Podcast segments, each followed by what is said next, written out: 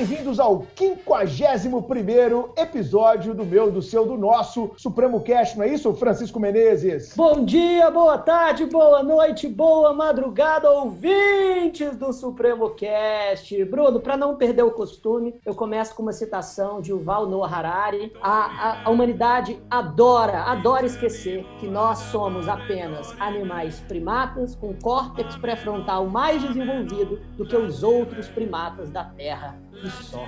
Chiquinho e suas brilhantes citações. Como você tá, Carol Carlos? Oi, Bruno, tô bem. O tema de hoje já foi muito pedido pelos nossos ouvintes, inclusive, então estou muito feliz de poder falar sobre isso. E aqui, só uma observação: Chiquinho tá nos panos hoje, hein? Né? Primeira que vez que ele usa terno aqui no Supremo Cash, eu tô me sentindo um maltrapilho. Acho que eu vou lhe dar um pause e trocar de roupa para acompanhar Francisco Menezes. Mas, Carol, apresente o tema rapidamente, nós vamos falar sobre o quê, né? E depois já apresente a nossa primeira convidada e eu apresento o segundo convidado. Bom, a gente vai falar hoje sobre um tema, como eu falei, muito pedido pelos nossos ouvintes, uma temática de extrema importância nos dias atuais e que precisa ser cada vez mais discutida, que é sobre o direito dos animais. Percebe-se desde muito tempo que os animais têm ocupado diversos espaços sociais, em especial destaca-se o ambiente familiar, que em alguns casos é até mais composto por animais domésticos, domésticos do que pelas próprias crianças, o que retrata até o surgimento e a difusão de novos arranjos familiares. E nesse contexto, diante das capacidades sentimental e de interação desses seres, que são as grandes responsáveis por sua ligação com os seres humanos, surgem diversas dúvidas. Os animais têm direitos? Existe legislação que lhes confira essa proteção? E para fins de defesa desses direitos, como os animais devem ser considerados?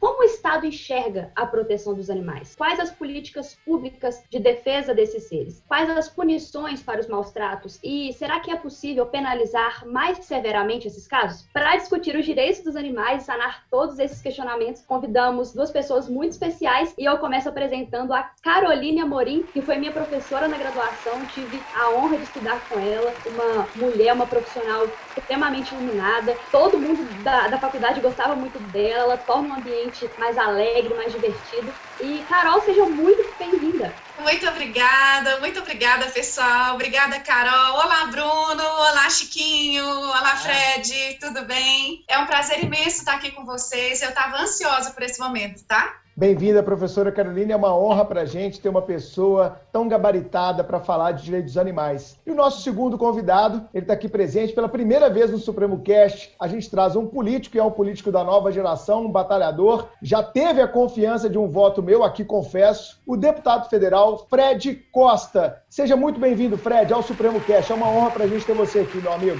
Prazer, Bruno, estar tá participando com vocês. Uma honra ser o primeiro político. É, me, faz ainda é, ficar muito feliz, orgulhoso e demonstra que nós estamos é, no caminho certo e ainda participar de um debate com um tema que faz parte do meu coração, da minha vida, que é a proteção dos animais, ainda nos entusiasma mais. Quero também cumprimentar todas as pessoas que estão nos assistindo, a Carolina Murinha, a Caroline Carlos e o Francisco Menezes. Obrigado pela oportunidade. Obrigado, Fred. Obrigado ao meu amigo Marcinho, que trabalha junto com o Fred e viabilizou a presença do nobre deputado federal, que aqui nós chamaremos apenas de Fred, sem formalismos, como é a cara do Supremo Cast. Mas, Carol, eu vi que você fez uma pauta muito bem feita e eu quero passar a palavra para a gente já fazer a primeira pergunta aos nossos convidados. É com você, Carol. Bom, para a gente iniciar, é importante fazer um panorama geral do direito animal para que o nosso ouvinte se situe de forma mais didática. Então, no que consiste o direito animal? Se vocês pudessem conceituá-lo, qual seria a sua definição? Carol, depois o Fred pode complementar aí com a sua experiência também. Bem, é, o direito animal é, é um direito, é um ramo completamente novo, né? Se a gente for pensar bem sobre a questão das expectativas e das construções de norma jurídica, ele vem é, sendo mais evidenciado atualmente, até mesmo por umas questões de comportamento conduta social, convivência, esclarecimento, mas é importante a gente salientar aqui a diferença e o destaque que a gente quer dar ao direito animal, porque tanto na graduação, quando a gente vai olhar a questão de legislações e livros, doutrinas, o direito animal está muito atrelado ao direito ambiental. né? E as pessoas costumam falar sobre direito ambiental, dentro do direito ambiental, uma parte específica sobre direitos dos animais, né? Ah, o primeiro ponto aqui a esclarecer, na verdade, além de trazer esse despertar de consciência com o que a gente vai discutir aqui, é de que o direito animal, não, não a gente não está falando sobre direitos animais, mas o direito animal como uma disciplina autônoma do direito ambiental, para a gente poder trabalhar o animal enquanto indivíduo. Então, a grande, a grande diferença da gente enxergar o direito animal como fauna, flora, dentro do direito ambiental, é trazer justamente essa necessidade da descoisificação da identidade, é, da individualidade desse ser que sente, sofre, prescinde e que, na verdade, carrega um cunho de vulnerabilidade muito grande. Então, a gente precisa mesmo, né, dentro dessas perspectivas aí, pegando o gancho do que o Chiquinho falou aí já de início, na, na, na nossa, no iníciozinho da nossa discussão, de que, na verdade, existem algumas diferenças né, que a gente não tem como negar, mas, na verdade, o direito animal, ele trata muito sobre semelhanças de interesses, né? Iguais, iguais, iguais, de fato, nem nós humanos somos. Então, o direito animal carrega essa questão aí, que é a questão de individualizar, literalmente, o animal não humano, e trazer para ele a tutela jurídica que ele merece. Excelente. Fred, é, como é que é hoje, cara, você que está lá no Congresso Nacional, a legislação de proteção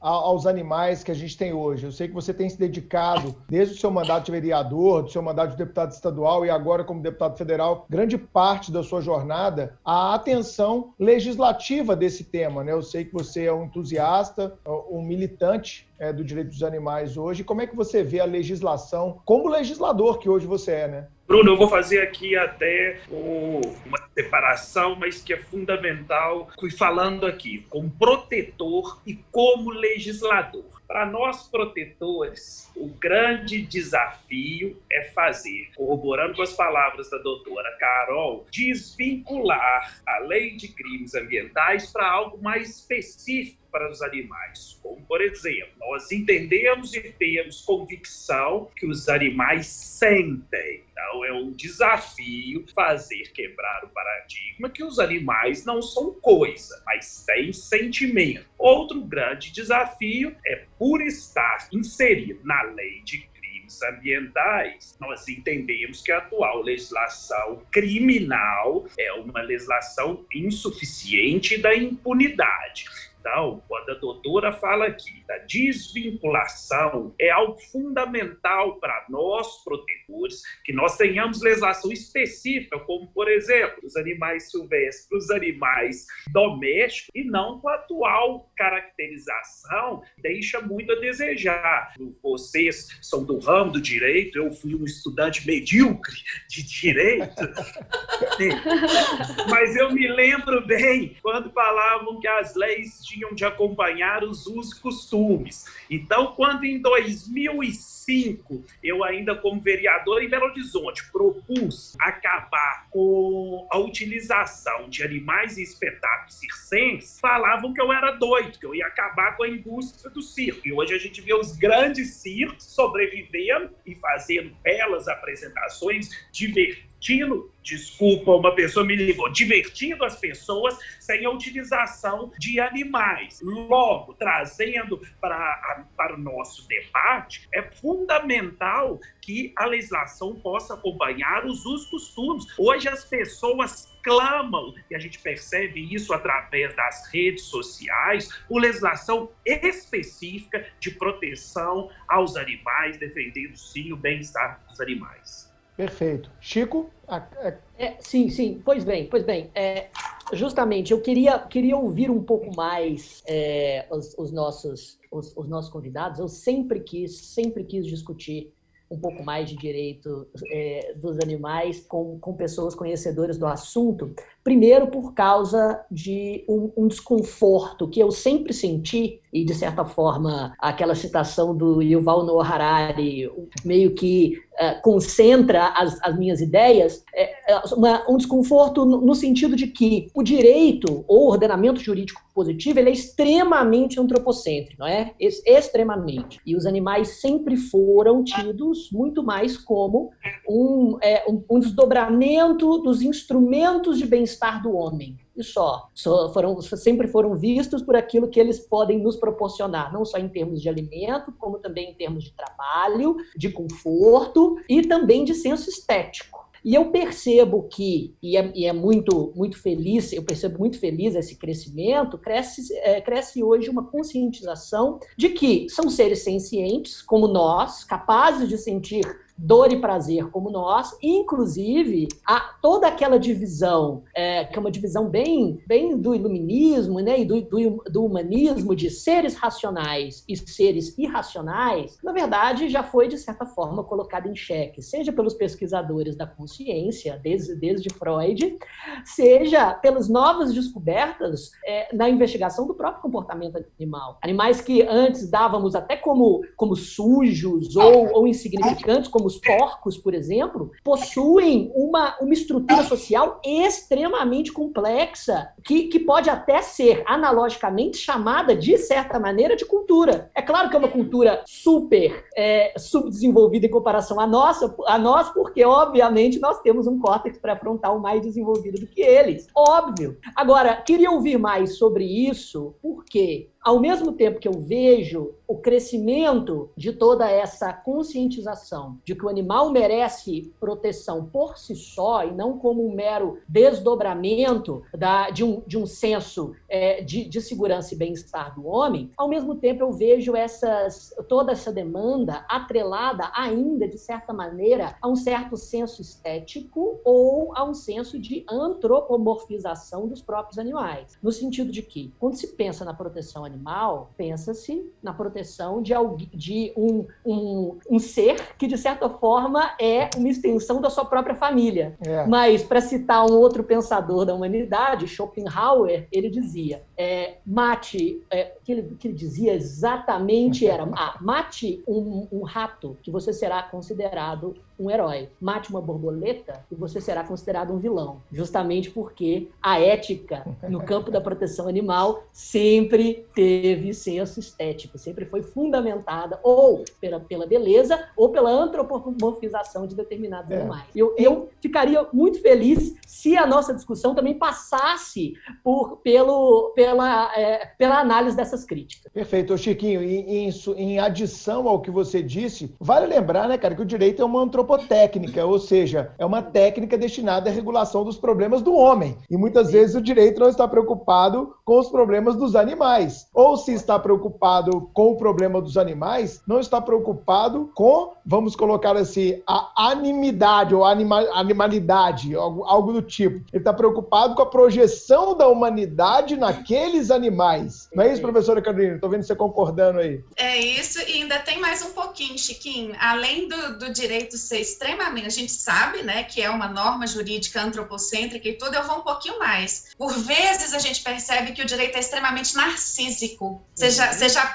já pararam para pensar nisso? Nossa. Quanto o direito é narcísico, né? E tomando o homem como a medida de todas as coisas para a construção da norma jurídica, literalmente a gente se coloca nesse lugar de superioridade mesmo. E o mais interessante é a gente começar a, a perceber ou a conhecer a construção da própria história história e da própria é, civilização, a história da humanidade e tudo mais, porque nós não começamos a viver em sociedade em função da nossa grandeza. Nós começamos a viver em sociedade em função da nossa fraqueza. Dentro daquelas, né, da, da situação natural de selva e tudo mais, aquele bichinho peludinho que ficava escondido lá no fundo da caverna, descobriu que se tivesse mais um bichinho junto com ele, ele sobreviveria mais tempo, ou ele conseguiria pelo menos manter né, a, sua, é, a sua história e, e, e, e, continuar perpetuando aí a sua espécie, é, em função não da sua grandeza mesmo, não, mas em função da nossa fraqueza. A gente não vive em sociedade porque a gente se ama, isso é historicamente comprovado, na verdade, né? Agora, a nossa relação com os animais, a relação entre humanos e não humanos, ela é bem mais antiga do que a gente pode imaginar, né? E a questão de da gente se colocar, né, dentro dessa condição de superioridade em função de características que são características de descoberta humana, de ciência humana, de pensamento humano, justamente em função do desenvolvimento dessa razão e tudo mais, nos causa muita estranheza hoje parar para pensar que esses seres tão evoluídos e tão racionais é, nunca tinham parado para poder pensar o direito para além da pessoa humana, né? O direito e o outro é uma discussão que, na verdade, a gente, a gente precisa trazer para a pauta, porque isso é muito complicado, é, é, até mesmo não culpo, acho que não culpo, não tem como a gente culpar as pessoas, o nosso contexto, não tem como a gente culpar todas essas, é, é, é, essas conceituações, tanto de reconhecimento de moralidade, de reconhecimento de inclusão de contextos e tudo mais, porque isso tudo é flutuante de acordo com cada povo e cada momento da história. Mas então está no momento exato da gente começar a trazer os esclarecimentos necessários, parar de falar em achismo, porque direito animal, por muitas vezes as pessoas começavam assim, ah, mas vocês vão, essa é uma perua muito desocupada, Carol, porque tanta gente aí passando fome, tantas outras coisas importantes para discutir, você vai querer falar sobre direito animal. É, o, o posto de perua, né, para quem está me ouvindo aí, não para quem está me vendo, né, eu sou literalmente uma árvore de Natal montada. O posto de perua eu não deixo de lado, não deixo mesmo, é meu, tá? Tá comigo, é da minha condição. Mas desocupada não, pessoal, né? Desocupada não. Eu acho que cada um tem que seguir aquilo que, na verdade, move é, a, a, o sentido que se traz. E a defesa, a questão dessa, desse narcisismo jurídico, do antropocentrismo em si, a gente já até vê uma quebra de paradigma dentro do direito animal, a gente já começa a ver, inclusive eu trago críticas severas em relação a isso, mas de todos aqueles contextos, desde do, do teocentrismo e etc., chegar até o antropocentrismo, falar em ecocentrismo com uma linguagem mais específica do direito ambiental, e hoje trazendo o biocentrismo como o, o contexto que a gente deve discutir, a vida no centro de todas as coisas, e não o planeta, o homem, Deus, mas a vida em si, tudo que ela carrega de importante, é, isso, na verdade, até mesmo em função do que o Bruno falou, é um gancho muito importante para a gente começar a discutir. Por quê? Será que a gente está realmente falando em biocentrismo, extensão de direito para os animais não humanos, é, extensão de direitos para inúmeras outras coisas, né, inúmeras outras situações ou inúmeras outras coisas juridicamente chamadas, mas que carregam vidas, em função é, de uma perspectiva de alteridade mesmo ou com receio de sermos algozes de nós mesmos nessa construção? Porque é, é, é foda, né, gente? Ó, Bruno, você falou que podia falar palavrão. Pode, aqui palavrão está liberado. Aqui é... Pois é, a Carol sabe que a minha boca é bem suja, né? A Carol, amo, a amo. Carol sabe que a minha boca é bem suja. Então, assim, é foda, velho. Você, você ficar vendo numa, numa né, a, a hipocrisia por trás daquilo que a gente carrega bandeiras, né? Diferente do trabalho do Fred, que a gente vê assim, no corpo, na alma, na voz, no olhar, na disposição, no trabalho que ele desenvolve, o interesse efetivo, né? Inclusive antes do modismo aparecer, ele já trabalhava com isso, inclusive. É diferente quando a gente vê um trabalho sério sendo construído é, para aquilo que é não, né? Até o comércio, gente, até o comércio. Eu costumava dizer que aqui em Belo Horizonte, em cada esquina que a gente virasse, tinha um boteco. Hoje, em Belo Horizonte, em cada esquina que a gente vira, tem um pet shop, vocês já perceberam?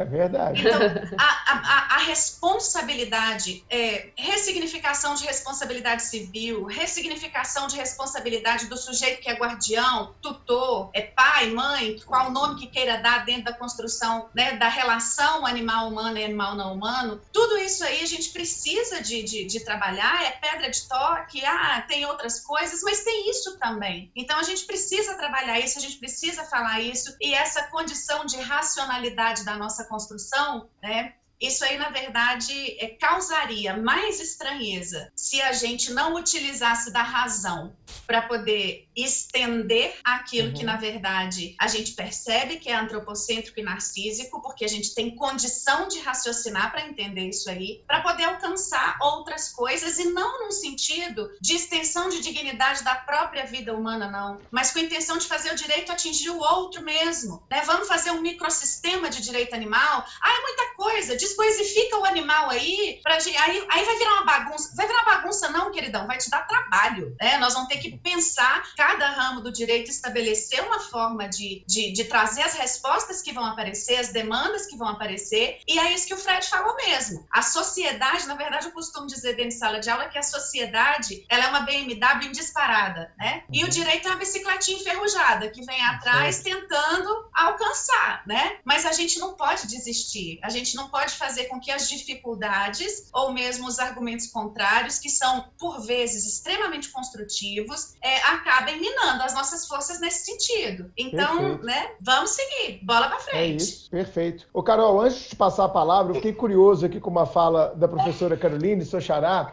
e vou passar a palavra aqui ao Fred fazendo uma pergunta para ele. Ô Fred, os outros deputados lá no Congresso também falam isso de você? Ô Fred, tem tanta coisa importante aqui para a gente discutir, pô. Você vai ficar discutindo direito animal aqui com a gente, meu irmão? Bruno, você é tão sábio que eu ia começar exatamente por isso.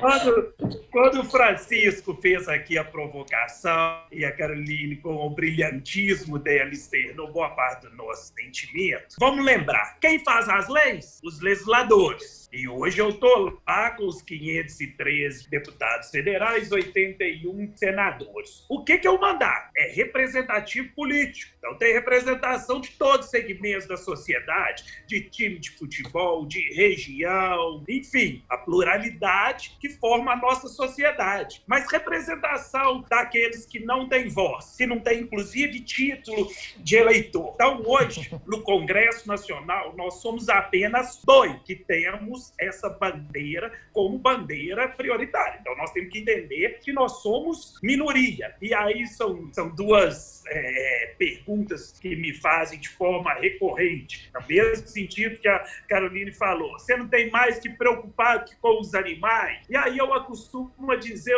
costumo dizer o seguinte: se nós esperar todos os problemas dos homens serem solucionados para então trabalharmos os animais, nós nunca vamos trabalhar. E aí tem sido um desafio enorme por quê? Porque lá tem sim a bancada ruralista que é imensa, tem pessoas, inclusive lá, são donos de equipe de vaquejada, então você tem representação de vaquejada, rodeio, congêneres. Então, nós temos que procurar aos poucos, e aí a sociedade é fundamental, sobretudo através das redes sociais, para que a gente possa avançar. Eu coloco aí dois desafios como fundamentais um, animal não é coisa. Dois, legislação mais severa para quem comete crime contra os animais. É óbvio, é óbvio, as pessoas ironizam, debocham, não tem problema. Nós vamos continuar trabalhando pelos animais. Aliás, quando a gente fala de políticas públicas em defesa dos animais, nós também estamos falando dos seres humanos, que a leishmaniose mata mais que a própria dengue e tem no animal um hospedeiro fundamental. Quando a gente fala que eles têm sentimento, é óbvio que não há nada que indique que eles sentem e pensem como nós, que têm os mesmos desejos que nós. Mas vou falar do animal, que é o mais comum dentre os do, do, domésticos, são os cães. Quem convive com o cachorro percebe claramente que tem dia que ele está triste, na maioria das vezes feliz, sempre carinhoso e que ele tem sentimentos. Então, também considerar que o animal não tem sentimento é uma tremenda ignorância, é vedar os olhos para a verdade. Perfeito.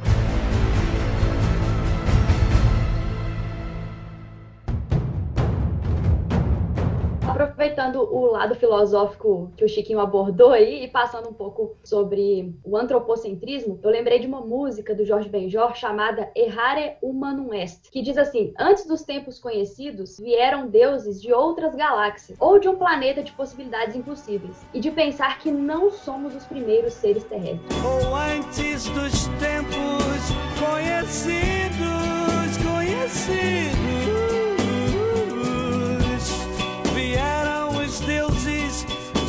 outras galáxias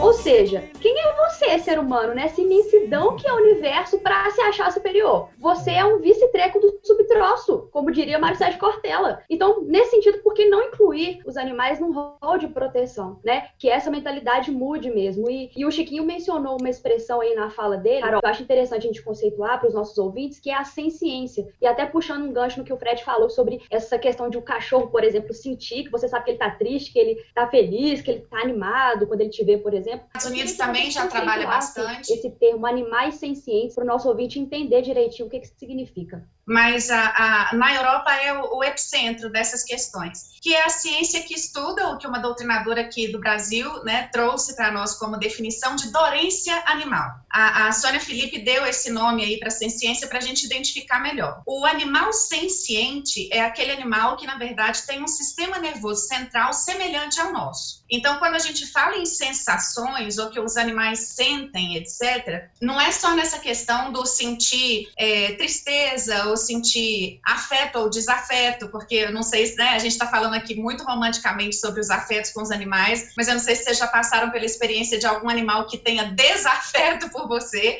porque também é um negócio que não adianta você forçar demais, que o bichinho não vai, ele não vai virar para você e falar assim, não, a sua superioridade quanto humano, ok, eu babo em você. Não, eles manifestam de fato isso, né?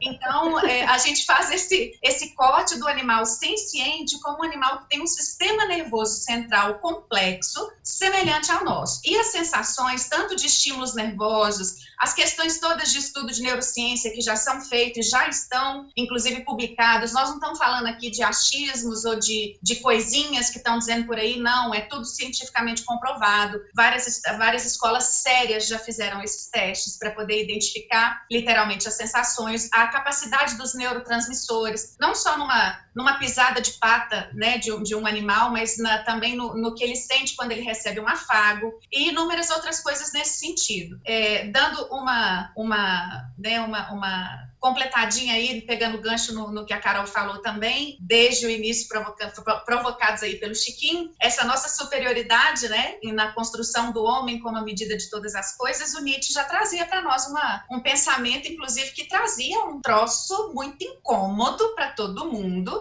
sobre a questão da relação e da construção da história é, é, é, bíblica, né?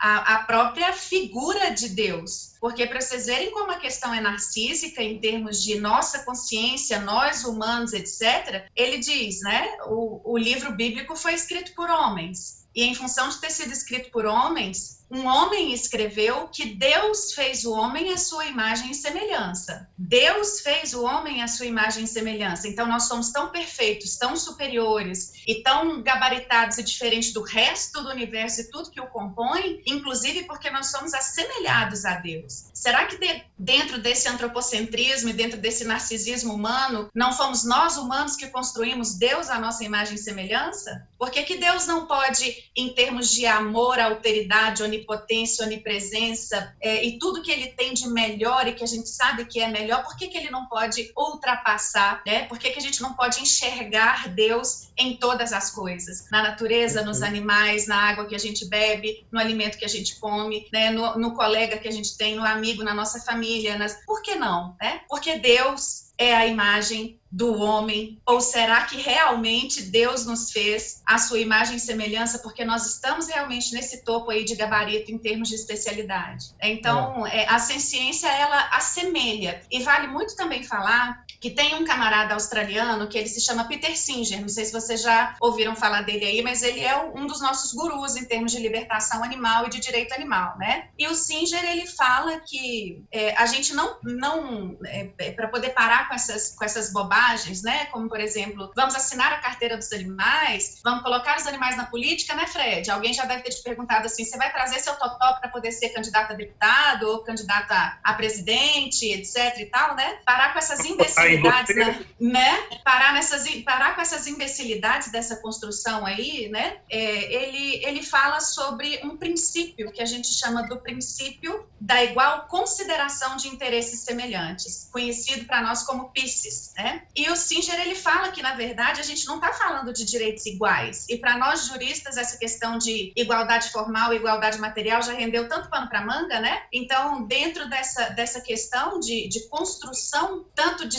de, de, direito animal, mas tendo por base, inclusive, a ciência, para demonstrar que os animais realmente sentem, para demonstrar que os animais realmente são seres que têm um sistema nervoso central complexo semelhante ao nosso, ele fala que a gente não está falando em igualdade de direitos, mas a gente está falando em semelhanças de interesses. E todo ser que vive e sente tem interesse de se permanecer vivo ou de pelo menos ter uma vida com dignidade e com bonança e bem-estar. Né? Então a gente tem que começar a, a levar para as pessoas a fundamentação é, é, clara né, dessas construções para elas começarem a entender que direito animal não é uma balela nem um capricho de uma perua desocupada. Excelente. É, para falar dessa ciência, eu posso dar o um exemplo dessa semana. Chico, Fred, Carol, é, a minha cadelinha, né, que é a Bardot, eu tenho, eu tenho um casal de Border Collie, né, aqui em casa. E a Bardot, é, que bomba aí no Instagram, ela é linda, é, a Bardot tá no cio, sabe, Fred? E o Jagger, cara, que é meu cachorro, ele tá sem comer, cara, há seis dias, ele não bebe água, ele tá emagrecendo. Você vê, o poder da fêmea sobre o macho é uma coisa, é, é maluco, cara. O, o, ele tá deprimido porque eu não deixo ele cruzar, então ele fica lá chorando o dia inteiro. Quando você solta ele um pouquinho, ele vai no canil dela, ele fica cheirando, ele fica deitado do lado, ele fica correndo em volta. Como é que esse cara não sente? Você olha aquilo dali e você fala, cara, é isso, é isso que acontece, cara. Não, eu vou te indicar, nós temos que levar os dois para castração, viu? É fundamental para o bem-estar animal. Na, na, na, na terça-feira que vem, a minha filha, que pertence a uma ONG animal, viu, Carol? A Ana, minha filha, ela pertence a uma ONG de, a uma ONG de proteção aqui de BH, até esqueci o nome agora, mas ela é, é militante lá, viu, Fred? Você vai ficar orgulhoso da minha filha e ela vai levar para castrar na terça-feira que vem. Esse acho que é o segundo ou terceiro cio dela e a gente estava naquela dúvida, que é uma dúvida de proprietário de cachorro, né? Ou de dono ou de pai, como vocês queiram chamar. É, da, pô, vamos deixar cruzar ou não vamos? Vai dar filhotes maravilhosos, mas aí minha filha, não, mas tem a questão do abandono. Vamos adotar, vamos incentivar a adoção, não vamos vender. Então tem toda essa, essa questão aqui em casa é muito bem construída, viu, Fred? Que bom. E, e aí você tem um, um, privilégio, então, de ter o um convívio com esses anjos de quatro patas e fico feliz de você ter uma protetora em casa. Quando Bem, nós falamos. A protetora aqui... te conhece, é sua seguidora, depois eu vou, vou, te colocar em contato com ela, viu? Oh, oh, quero, oh, quero conhecê-la pessoalmente. Quando nós falamos aqui da ciência animal, é fundamental que nós possamos avançar na legislação. E, e falando aqui a partir do ramo ramo que vocês atuam, que é o ramo do direito. A ciência, a doutora definiu com muita propriedade. Eu acho importante a gente separar um pouco os animais silvestres dos animais domésticos. E lembrando para as pessoas que animal doméstico não são aqueles que podem ficar em casa, mas vai bem além do que Você tá falando animais... da cobra? Você tá falando de alguma cobra aí que aconteceu. É o, é o episódio da cobra. Pode falar, Fred. Não, e aí, o, o, o que eu quero aqui dizer é que nós temos o desafio enorme de fazer com que no direito o animal não seja considerado coisa.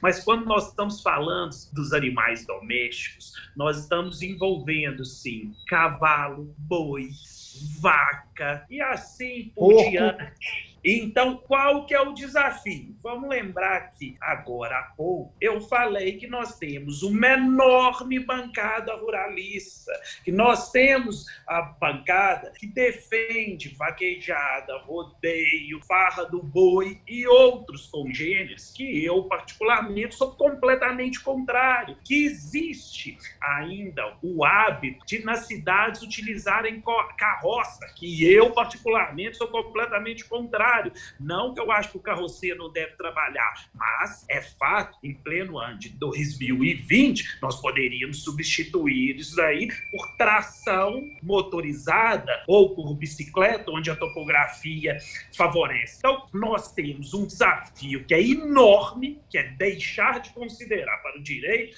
para as leis em vigor, que o animal não é coisa, mas ao mesmo tempo tem que ser realista. Com a atual atual formação do Congresso Nacional são um desafio imenso, já que somos minoria. Aí vou citar aqui o exemplo do projeto de lei de minha autoria, que prevê cadeia, prisão para quem comete crime contra os animais. No início do projeto, eu desejava, obviamente, que pudesse incluir todas as espécies. Mas o que, que eu fiz? Já tem mais de 20 anos que tem projetos nesse sentido tramitando na Câmara e não são aprovados. Passei só para cão e gato. É o que eu desejo? Não, mas pelo menos vão proteger 90% do que é responsável pelo boletim de ocorrência, avançar naquilo que é possível, já que, repito, o, a formação do Congresso Nacional hoje não permite avançar mais que isso, embora fosse o meu desejo. Chico? É, pois, pois, bem,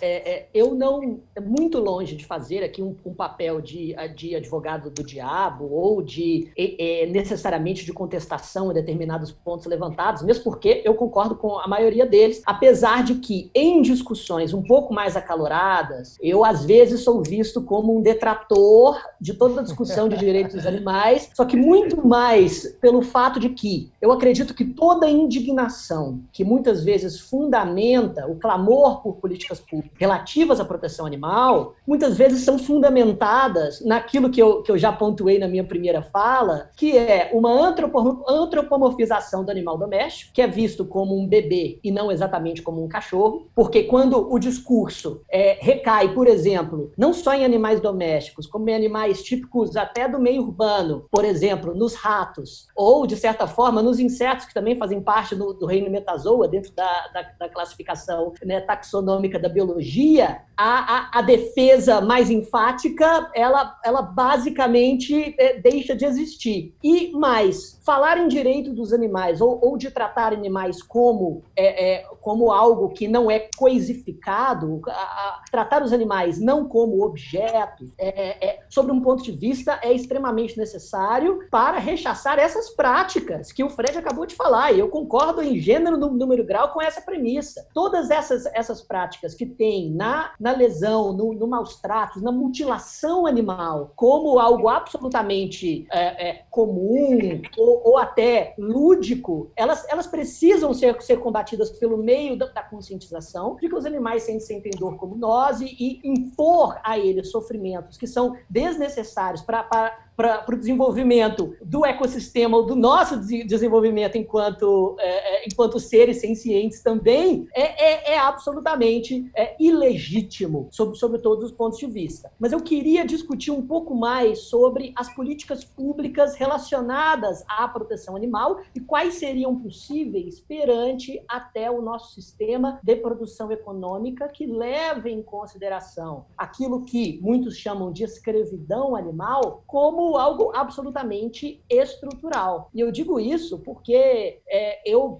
pessoalmente, é, é, estou muito próximo dentro da, das minhas relações familiares. Meu pai é produtor rural, muito longe de ser um dos grandes representantes do agronegócio brasileiro.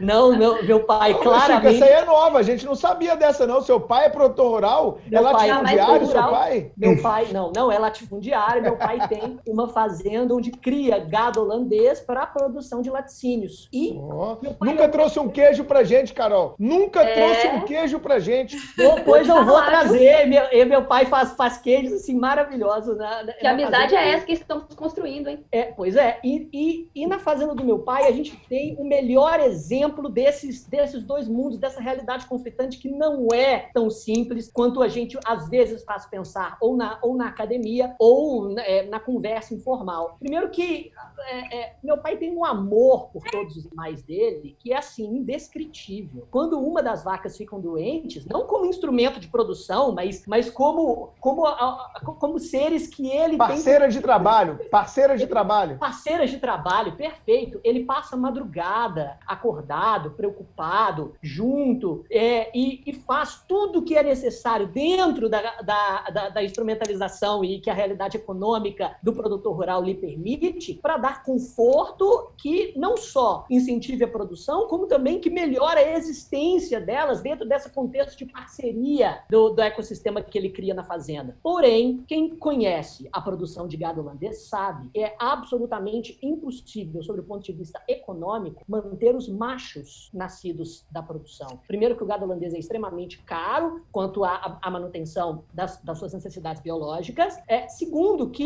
o boi, obviamente, é improdutivo e descarnado, então ele não serve nem mesmo para engorda para o corte. Então, é, é, eu vejo no meu pai alguém de extremo amor pelas suas parceiras de trabalho, mas quando nasce um macho, o que, que é feito? O, o boizinho, o, o bezerrinho, é colocado em um carro de mão, é levado na, na mesma hora para um celeiro, abatida e transformada em linguiça. E assim, é, de imediato. Isso acontece em muito perto de 100% das, das fazendas que criam gado próprio para leite no Brasil e no mundo. E por quê? Porque as realidades econômicas da produção não permitem que o produtor dê qualquer outra destinação ao macho. Caso contrário, as, as contas simplesmente não batem. Então, a proteção animal vai sempre esbarrar nessa realidade econômica no qual a escravidão animal, ela é, de certa maneira, uma engrenagem tão estrutural da nossa, da nossa produção alimentar e, de certa forma, da, da produção rural como um todo, que eu estou muito curioso para saber quais são as políticas públicas que efetivamente podem levar à proteção animal. Quero Professora Caroline? Então, é, Chiquinho, eu vou deixar a resposta das políticas públicas para o Fred, para ele dar a, a, o, o, o, ponto dele, mas eu quero aqui te explicar algumas coisas que talvez confortem um pouco esse seu desconforto, tá?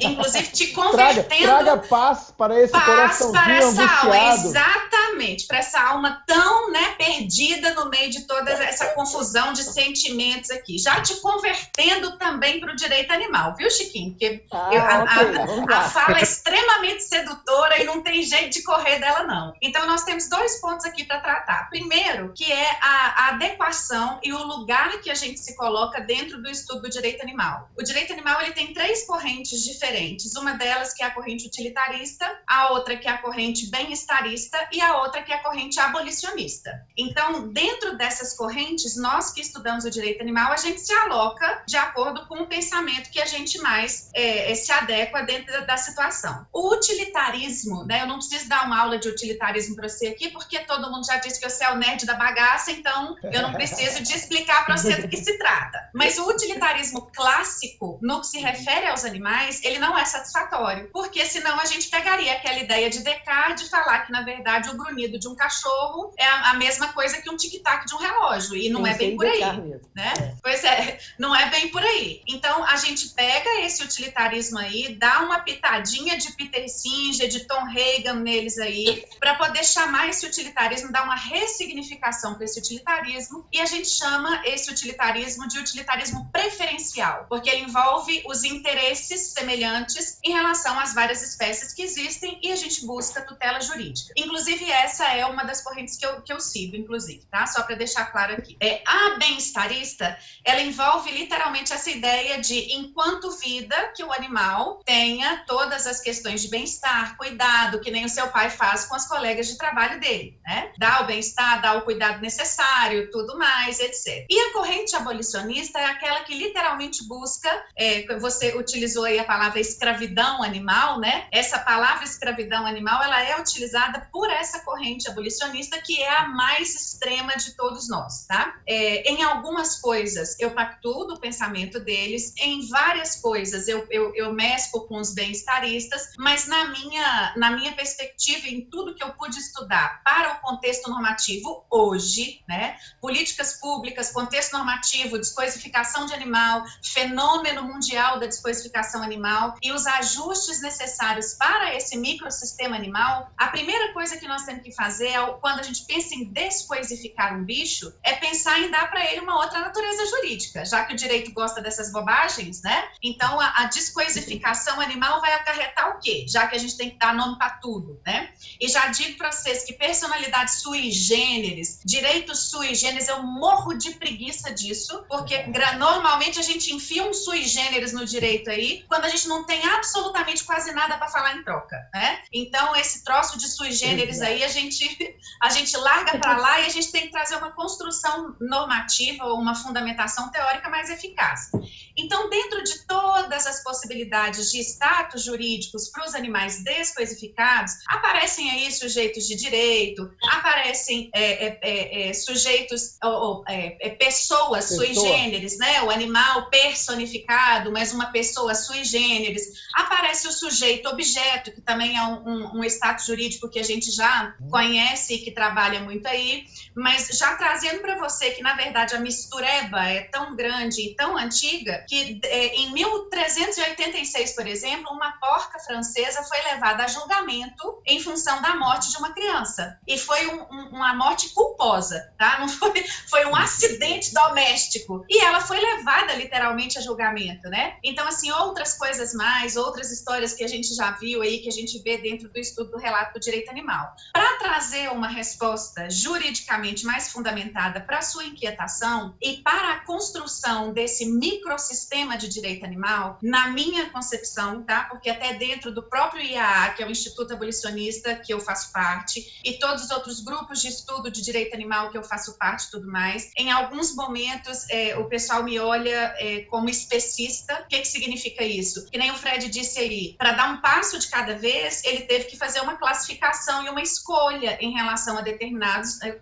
determinados animais é, para poder chegar dentro do que é possível hoje em termos de, de, de, de, contexto socioeconômico e cultural, ter uma aceitabilidade maior, né? Então, é, eu já fui considerada especista, e especista dentro do, do direito animal é aquele sujeito que pratica o racismo em relação às espécies, né? Então, se a gente, se a gente é, dá uma proteção maior para animais domésticos, em detrimento a animais é, é, silvestres e etc., se faz essa categorização, para a corrente abolicionista você é o Exu corporificado, né? o demônio invocado, porque você está no lugar errado, você não é protetor animal, não, você está com alguma ideia trocada aí. Só que, na verdade, quando a gente pensa no utilitarismo preferencial, é, um, um, o meu primeiro questionamento, né, para chegar lá no status jurídico que eu acho mais adequado, meu primeiro questionamento é: será que nós humanos não nos utilizamos para determinadas situações? Será que nós humanos não utilizando, não no sentido de utilização pejorativo, de utilitarismo clássico, eu estou dizendo de aproveitamento e de construção conjunta, tá? É esse utilitarismo preferencial que eu estou tratando aqui. Então, nessa construção conjunta, será que nós mesmos não, não, não, não nos valemos dos dotes, das condições, das qualidades e das sobreposições que alguns de nós têm em relação aos outros para a gente conseguir fazer essa convivência em termos de sociedade? Por que não utilizar dentro, por óbvio, de todas essas condições do princípio da igual consideração de interesses semelhantes, dando a eles toda a proteção e a tutela específica para que eles consigam viver uma vida digna, muito melhor do que eles são, e descoisificados. Por que não a gente pensar nisso com mais calma, né? E a construção do microsistema do direito animal, é, ele, na verdade, ele traz uma necessidade de esclarecimento do que, que é objeto jurídico. Porque quando a gente fala, ah, sujeito, objeto, objeto jurídico, coisa, objeto jurídico e coisa, para mim, são duas coisas completamente diferentes. São dois, são dois conceitos completamente diferentes. Então, por que, que a gente não pode trazer uma subjetividade para garantir determinados direitos, mas ressignificar o sentido de objeto de direito? Porque aí a gente consegue trazer e construir o um microsistema de direito animal. Porque aí a gente vai envolver o quê? Em algumas situações, o animal vai ser objeto de direito proprietário. Em algumas situações, o animal animal vai ser objeto de direito de família, em algumas situações o animal vai ser objeto de direito consumerista, de responsabilidade civil, porque não adianta a gente querer colocar uma situação tão complexa dentro de um mesmo saco e querer fechar a boca dele. Não, nós estamos só começando, né? É só a pontinha do iceberg. Então a gente Uau. vai ter que, que pensar nessa reconstrução aí para poder entender. E dentro da ideia mais familiarista e dos animais domésticos, domésticos. Eu trago aqui também o que uma das coisas que eu mais trabalho, que inclusive foi objeto do meu doutorado, objeto do meu pós-doutorado, que é a questão da quiescência do afeto entre humanos e não humanos. Porque é, é, é, é simples, né? A gente simplesmente fazer uma hipocrisia, né? Um, um posicionamento hipócrita e bem superficial de que a gente está realmente colocando todo mundo dentro do mesmo saco. Não que isso não seja o ideal, que nem o Fred falou. É, o ideal seria que todos nós pudéssemos literalmente expressar nossas vontades dentro do nosso nível de racionalidade ou de condição de fala, estrutura, de construção de utensílios e tudo mais. É que todos nós, animais humanos e não humanos, pudéssemos literalmente manifestar a nossa vontade no nosso sentido de viver. Mas só que o nosso contexto atual é qual? Vamos começar a construir o um negócio devagar, vamos começar a pensar devagar, né? Então não precisa doer seu coração, não, tá? Fala com seu pai que, que fala com seu pai que a gente vai resolver esse problema, a gente vai pensar todo mundo junto para poder ver o que, que é que pode ser feito. E outra coisa, questão de condição de maltrato de animal, gente, isso é, na minha concepção, isso é desvio de conduta, de personalidade de sujeito. Aí o sujeito humano está estragado, né? É quem tem que ser sacrificado, quem tem é, maltrato, judiar, isso a gente não vê nem entre eles lá no estágio de natureza deles, né? A questão da caça, da ingesta, do matar para comer, do matar para sobreviver. E uma outra condição que nós temos que ter também para construir essa, esse microsistema de direito animal é que a gente não consegue ser inclusivo sendo excludente. Você não vai conseguir convencer nunca um humano a aceitar um não humano na considerabilidade moral dele, se você estiver excluindo o humano daquilo que ele já está, que já foi conquista de anos Maravilha. e construção de anos aí, né? Então, a gente precisa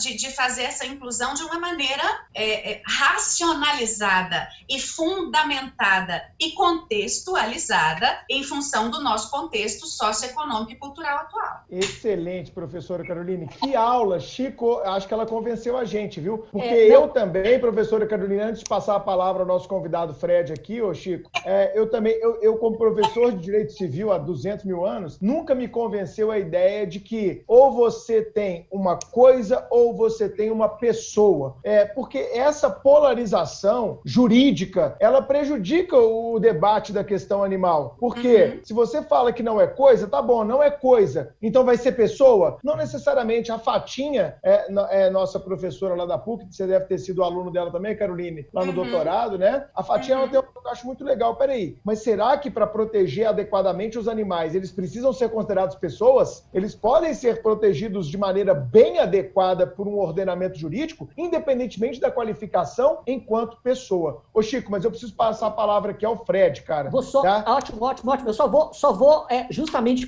cumprimentar a professora Caroline pela fala sensacional, mesmo porque é, esse assunto, normalmente, ele é eivado de, de tanta emoção e, e, e, muitas vezes de um discurso que é, tão, que é tão excludente e tão cheio de razão que transforma automaticamente em, em assassinos pessoas que não concordam com, com uma postura de revolucionária perante ao trato animal, que, que o, o, essas pessoas transformam o, o, contexto em um debate completamente contraproducente que uhum. só separa a sociedade e faz com que, com que os, os indivíduos que, que seriam capazes capazes de enxergar determinados pontos de, de absoluto é, é razão e, e interesse, é, não sejam capazes de, Mas isso de, é de, tudo, né, Chico? essa história. Hã? Mas isso hoje em dia é tudo, cara. Não é só no debate animal, não, cara. Isso é a sociedade Perfeito. como um todo doente. Concordo plenamente. E o Fred, cara, passando para você e a palavra, é, oh. o que, que, você tem visto de política pública? Eu sei que você é um forte crítico de, desse aspecto, da falta de estruturação aí, muitas vezes, de municípios, de estados, né? E mesmo, não sei, a, a sua opinião em nível federal. O que você tem visto de política? Não só de, de legislação propriamente dita, mas de política implementada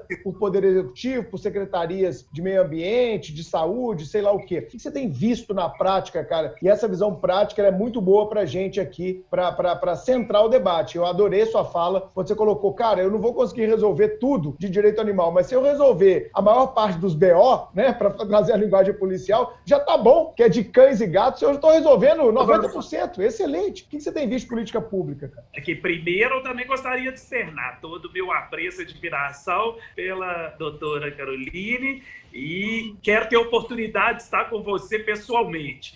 Seguramente Hoje, estaremos, Você está colecionando aí mais um fã, viu? Ah, gracinha! Doutor Francisco, quando você fala aí de eventualmente opinião contrária, eu tô com uma camisa escrito democracia. Os meus assessores ainda brincam que eu só visto camisa promocional.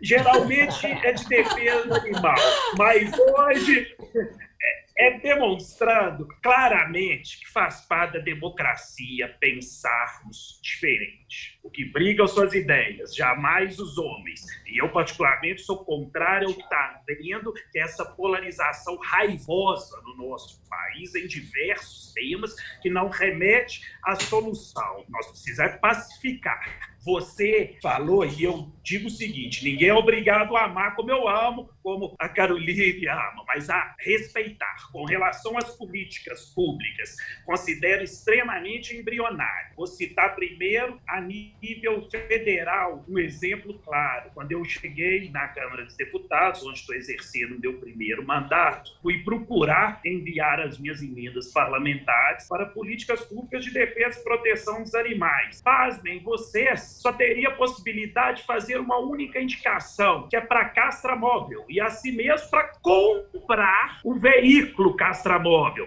Lembrando que o caro não é o veículo, mas pagar todos os seus custos, deslocamento, enfim, só tinha então essa rubrica. Foi depois da minha chegada que nós conseguimos incluir no NASF, Núcleo de Apoio à Saúde da Família, o médico veterinário, poder custear com o valor das emendas parlamentares e também, mais recentemente, conseguir a rubrica diretamente poder transferir para castração. Por que, que eu falo castração? Porque nós temos três três políticas públicas que são fundamentais: educação, castração e adoção. Então, por que, que eu faço aquelas provocações na Câmara? Já levei um cachorro pela primeira vez numa sessão para estar tá dentro do plenário. Aquilo lá gerou o quê? Gerou atenção, gerou deboche, mas chamou atenção Mobilizou. Já levei um uma pessoa fantasiada de cão quando a Anvisa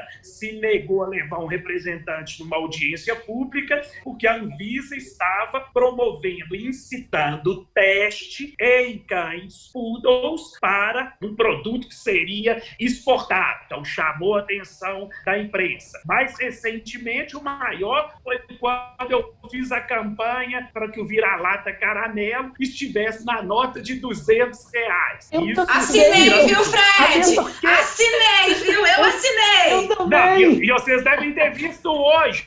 Hoje Hoje, muito obrigado que, que começou a, a, a, campanha oficial do, do, do, Banco Central. E quem é o protagonista? O cão caramelo. Essa é a primeira de várias ações que virão. E por que então que eu faço todas essas provocações? Faço essas provocações para incitar o fomento de políticas públicas, o olhar para os animais e que vão desde as políticas públicas. Aí perguntar pelo UNO até o aprimoramento da legislação. Com relação, então, às políticas públicas, a nível federal, só agora, especial de defesa e proteção dos animais para começar a desenvolver. Vou falar aqui do estado de Minas Gerais, através de emenda parlamentar de minha autoria, 120 cidades receberam recurso agora para começar em parceria com o Ministério Público, para que ele possa ser, inclusive, fiscal, o programa de castração, educação, então, de bem-estar animal, que é o maior do Brasil. Brasil. Mas, infelizmente, as políticas públicas são incipientes. Por quê? Porque o, o chefe de executivo, até o presente momento, em sua grande maioria, acha que utilizar com animal é desperdício de dinheiro público. E a sociedade ainda tinha isso enraizado. Agora nós estamos conseguindo mudar essa opinião. Repito, o que foi fundamental para a proteção animal é as, são as redes sociais, melhor dizendo. Eles através dessa mobilização, nós estamos conseguindo quebrar esses paradigmas. Então, eventualmente, em algum município, ou tem políticas públicas avançadas. Antes da gente começar aqui no programa, eu ainda conversava no município de Betim, onde nós estamos realizando lá castrações a todo vapor e nós temos o desejo de fazer lá o primeiro hospital público veterinário, uma praça pet, como fizemos no Triângulo Mineiro e Uberaba. Enfim, estão ainda incipientes, precisamos de fomentar mais, mas estamos no caminho. Antes eu diria que a gente estava muito moroso, tal qual a tartaruga. Nós não estamos igual o Bolt ainda não, mas estamos começando a, a, a caminhar mais rápido. Por último, eu gostaria aqui de quando a gente fala de legislação com o presidente da Frente Parlamentar Mista, que reúne deputados federais senadores, nós temos trabalhado com diversos projetos. Eu mesmo sou autor de 35, mas as prioridades são animal, não é coisa. E o que eu já citei, que é o prisão, cadeia para maus tratos, é o nosso projeto de lei que prevê dois a cinco anos de reclusão. Lamentavelmente, hoje a gente baseia na lei de crimes ambientais, prevê detenção de três meses a um ano, que na prática transforma em pena alternativa de direito, mais especificamente fornecimento de cestas básicas. Então, o delinquente comete a covardia de crime os animais sai pela porta da frente da delegacia, desafiando poder público, que envolve aí poder de polícia, nós protetores, sociedade como um todo, e esse comprovadamente tem a menor propensão a cometer outros crimes. Com o nosso projeto aprovado, a previsão é de dois a cinco anos de reclusão. O que nós esperamos é um divisor de águas entre o sentimento de impunidade que permeia hoje com os recorrentes casos de violência aos animais e, finalmente, uma legislação que permita uma pena mais contundente para quem comete esses crimes. Já foi aprovado na Câmara dos Deputados no final do ano passado e está previsto para muito em breve, já na próxima semana, ser aprovado no Senado Federal, que é a última etapa para que se torne, então, lei cadeia para maus tratos. Excelente, Fred. Ô Chico, só fazer um adendo aqui, cara, porque você, é, a gente não falou isso antes. Nós vamos ter que caminhar já para o fim do episódio, tá bom? Porque nós temos que liberar as agendas aqui. Ah, tá então, ótimo, só para a gente tá ser ótimo. bem sucinto aqui, tá jóia, cara? Vai lá, Chico. Beleza, beleza. É, só é, pontuando rapidamente o que o Fred disse, eu estou de acordo com quase todas as, as, as colocações. Eu acho que a construção de uma conscientização ligada à, à proteção animal é, começa justamente com essa, essa frente ampla e é perfeitamente legítimo que uh, o, o, dinheiro público seja também gasto é, para trazer um, um, certo conforto animal dentro da, é, de, uma, de uma perspectiva não é de, de conciliação com os, com os nossos interesses, desse, desses nossos parceiros de ecossistema, só vou, vou colocar aqui o meu um pouco meu, meu desconforto, a minha discordância, porque acredito que a resposta penal é bastante inadequada para esse contexto e para esse enfrentamento. Há uma porque a lei dos nossos crimes ambientais já prevê uma pena para os maus tratos ou, ou a lesão corporal de animal doméstico ou silvestre superior à lesão corporal dolosa contra a pessoa, contanto que a lesão corporal seja leve. Se eu maltrato meu cachorro, eu já estou sujeito a uma pena maior do que quando eu bato no meu vizinho. E, e isso não faz com que a realidade do, da, é, do, do, respeito ao animal mude. Mesmo, mesmo porque o, o sistema carcerário é criminogênico por si só. E trazer um, um inchaço no, no nosso, no, no, nosso, nosso processo de, de, encarceramento e de criminalização para a proteção dos animais pode trazer a, a, o efeito inverso, tanto na produção e na reprodução da violência criminal que o próprio é, sistema carcerário leva, como também em um efeito deletério à imagem da própria proteção animal, que pode ser visto por muitos como algo colocado na frente da proteção da própria pessoa. Mesmo porque o aumento da pena para dois a cinco anos, considerando que não é um delito praticado com violência ou grave ameaça à pessoa, também não impedirá outras medidas, como a substituição de pena é, é, ou, ou o sursi. Só realizará esse, esse impedimento para aquele indivíduo que já é reincidente, enfim, aumentando de certa maneira esse campo de criminalização secundária, sem que haja uma pesquisa criminológica que comprovasse a relação de causa e efeito entre essa criminalização e a diminuição da, da, dos maus tratos contra os animais. E, e acredito que é, essa, é, essa relação de causa e efeito não existiria, mas eu reconheço que é um tema mais complexo e que demanda mais pesquisa e discussão democrática. Eu congratulo o Fred pela, por, por toda a boa vontade de ouvir até argumentos contrários àqueles que ele, que ele se posiciona de maneira absolutamente democrática e respeitosa. Muito obrigado. É isso aí. Porque isso é meu, é meu dever e minha obrigação. É, eu acho que as opiniões divergentes tem que servir é para o aprimoramento da nossa opinião e, no meu caso, para que seja levado em consideração, para a gente buscar fazer o melhor para a sociedade. É, no que tange aí ao aumento da pena, eu vou repetir um pouco do que falei anteriormente. Muito embora você tenha feito analogia aí com o que é praticado pelo ser humano, nós temos que lembrar crime contra os animais, ele é praticado de diversas formas desde deixar ele com fome, com sede, até, lamentavelmente, zoofilia. Então, ou uh, alguns crimes que remetem um animal à morte. Então, nós estamos falando de um leque extremamente amplo. E, é. repito, é. se a gente for utilizar sempre como norte, o homem e os problemas do homem, infelizmente eu nunca botei o olhar para os animais, mas faz parte da democracia. Eu quero é agradecer muito a todos vocês pela oportunidade, viu? Foi Ô, muito bom participar com vocês. Ou pode falar. Só e, e, só colocar um detalhe, né? O ser humano, Chico, ele pode se defender, o animal muitas vezes não, né, cara? Então.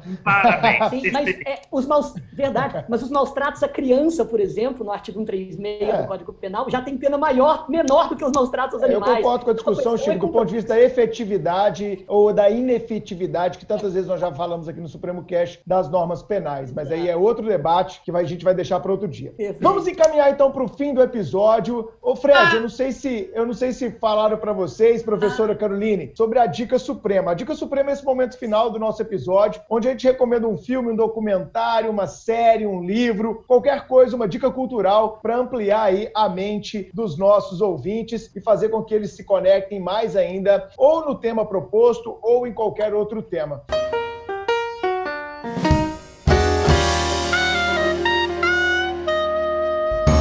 Você trouxe pra gente hoje, Dica Supremo, caminhando para o fim rapidamente? Beleza, eu trouxe uma série do Netflix que há muito tempo eu, eu tava querendo assistir, finalmente agora eu tive uma, uma chance. E curiosamente, ela encaixa indiretamente em boa parte das discussões filosóficas que nós tivemos. A série se chama Love, Death and Robots. Love, Death and Robots. A série ela é, na verdade, um, um grande amealhado de curtas de animação que são muito, muito, muito bem escritos sobre a humanidade. E, e são e sempre, sempre circundando esses três temas: a, mo, a, é, a, morte, o amor e os robôs. Por exemplo, em um dos curtas, três robôs estão caminhando por uma grande cidade depois do apocalipse dos seres humanos. E eles estão discutindo o que faz de um humano um humano. E um dos robôs que sabia muito sobre o ser humano está tentando verbalizar para o outro exatamente quais são as características biológicas, sociológicas, antropológicas, filosóficas que, que, que identificam o ser humano e o outro não está conseguindo entender. E eles estão tentando chegar na conclusão do porquê o, o, o, ser humano foi extinto. E a série é impressionantemente, sabe, filosófica, introspectiva e nos faz pensar um pouco sobre as pessoas e a sociedade. Love, Death, Robots. Show de bola, Chico. Carol, Carlos, o que, que você trouxe pra gente hoje rapidinho na dica final e na dica suprema? Eu trouxe duas dicas super rápidas, eu prometo. A primeira delas é o livro da nossa convidada, Carol Amorim, Por uma releitura da responsabilidade civil em prol dos animais não humanos. É um livro excelente para quem quer entender o assunto de forma profunda. Quem está vendo no YouTube, a capinha do livro está aí, ó. excelente livro. E a segunda é uma série do Globoplay chamada Aruanas. Conta a história de um grupo ativista pelos direitos direitos ambientais que investiga uma quadrilha que pratica crimes ambientais na Amazônia, envolvendo uma grande mineradora. E esse grupo de ativistas na série enfrenta diversos problemas, dificuldades, tanto pessoais quanto sociais. E a série mostra muito claramente tudo o que acontece naquela região, como as dificuldades causadas na vida dos povos indígenas, exploração sexual infantil, e aqui eu já adianto que é uma parte bem sensível da série, mas como toda produção brasileira, a gente tem esse retrato da realidade, né, que é um retrato cruel, somente pelo fato de a realidade ser também cruel. Então, Aruanas bola, Globoplay. Aruanas no Globoplay. Professora Carolina Morim, sua dica suprema antes da gente se despedir. Então, pessoal, além, é claro que eu ia fazer o merchan do meu, do, do, meu livro aí, que é meu filhotinho querido, lindo, né? sempre faz, fica tranquilo. Né?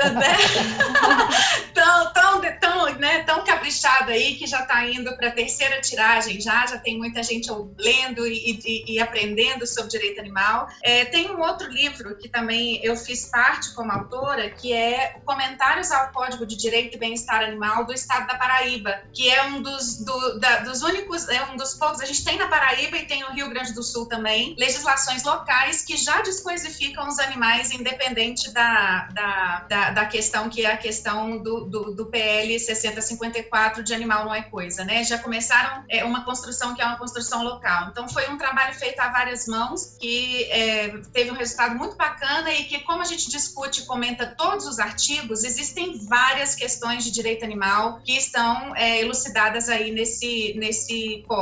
E uma outra leitura paralela, mas que também está dentro do, do que a gente discutiu aqui, já pegando o gancho do Chico desde o início, né?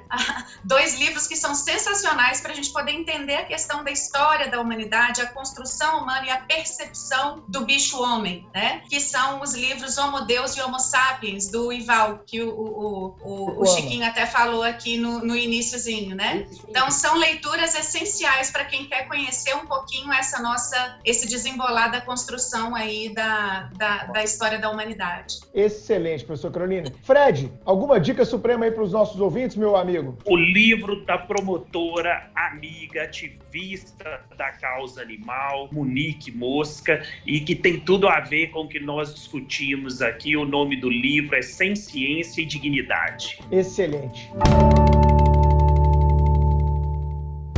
Bom, pessoal, esse foi mais um episódio do Supremo Cast. Professora Caroline, gostou da participação? Volta mais vezes? Promete pra gente? Seguramente, seguramente, Bruno. Foi uma delícia, foi uma delícia estar aqui com vocês. Rever a Carol é sempre muito bom. Chiquinho, foi um prazer imenso, um prazer imenso. E Fred, que bom que você me percebeu, porque eu já estava louca correndo atrás de você, né? Ainda bem que esse, pode, que esse negócio aqui já deu pra gente uma oportunidade da gente efetivamente se conhecer, mesmo que virtualmente dentro das condições aí, né, covidárias que nós estamos vivendo, mas ainda bem que a gente se conheceu um pouquinho e eu espero aí contribuir, poder estar mais próxima de você dentro dessa causa aí que é tão nobre para nós. Oh, vai ser uma Fred, é isso aí, ó, tomou o pito, hein, Fred? Tomou o pito aqui ao vivo aqui no podcast, cara. Meu Deus! Eu, eu, e, e, e, olha só, imaginem vocês, tinha uma pérola atrás de mim e eu não.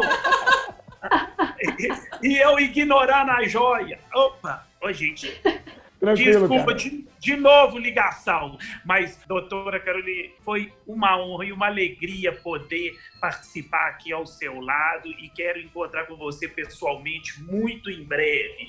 Doutor Francisco também é, foi muito bom poder participar desse debate ao seu lado. A, a outra Carol, Carol Carlos, e o meu muito, muito, muito obrigado pela oportunidade, viu, Bruno? Espero participar outras vezes, se Deus quiser. Muito obrigado. A honra foi toda nossa, Fred. Continue lutando aí pela causa animal. Professora Caroline, muito obrigado pela participação de vocês em mais esse episódio do Supremo Cast. E é isso, Carol e Chico, rapidinho para a gente fechar. Olha, muito, muito obrigado por toda, por todas essas, essas, é, essas informações, por todo esse aprofundamento. E eu tenho certeza que o nosso ouvinte do, do Supremo Cast agora está muito mais conscientizado, de, de, forma um pouco mais bem fundamentada sobre todas essas questões envolvendo o direito animal, e isso, isso, que isso seja, ouvinte, o princípio de uma investigação, de um estudo e de um processo de conscientização que leva em consideração todas essas questões filosóficas, jurídicas e também econômicas que foram aqui colocadas. Muito obrigado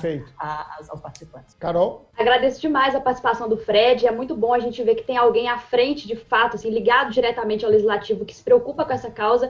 E também agradecer a Carol Amorim pela participação. Como eu falei no início, ela é uma pessoa muito querida, muito amada. Além de professora, ela é uma amiga, assim, que faz piada, sabe, te, te educa de uma maneira inesquecível, ela é uma pessoa iluminada e muito, muito feliz de poder conversar com ela também, que, como o Fred, também se preocupa tanto com essa causa tão importante. Obrigada mesmo pela participação. Excelente. Esse foi mais um episódio do Supremo Cast. A gente agradece. Se você gostou, compartilhe com seus amigos nas redes sociais. Tchau, gente. Até o próximo episódio. Tchau, tchau. Tchau.